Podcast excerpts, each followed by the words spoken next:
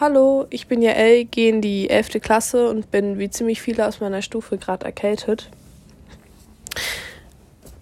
Wenn ich, als wenn ich als Schülersprecherin gewählt werde, werde ich mich dafür einsetzen, dass die Ideen der Schülerschaft das ganze Jahr über verfolgt und durchgesetzt werden können. Ich habe zum Beispiel in der neunten Klasse als Projektleiterin selber erfahren, wie schwierig es ist, Unterstützung von unserem Förderverein zu kriegen. Und ich möchte, dass vor allem solche Projekte, die vielleicht Unterstützung von anderen wie Lehrern oder Herr Minske oder vielleicht Eltern oder dem Förderverein brauchen, diese zu unterstützen oder wenn es auch die Hilfe von anderen Schülern ist.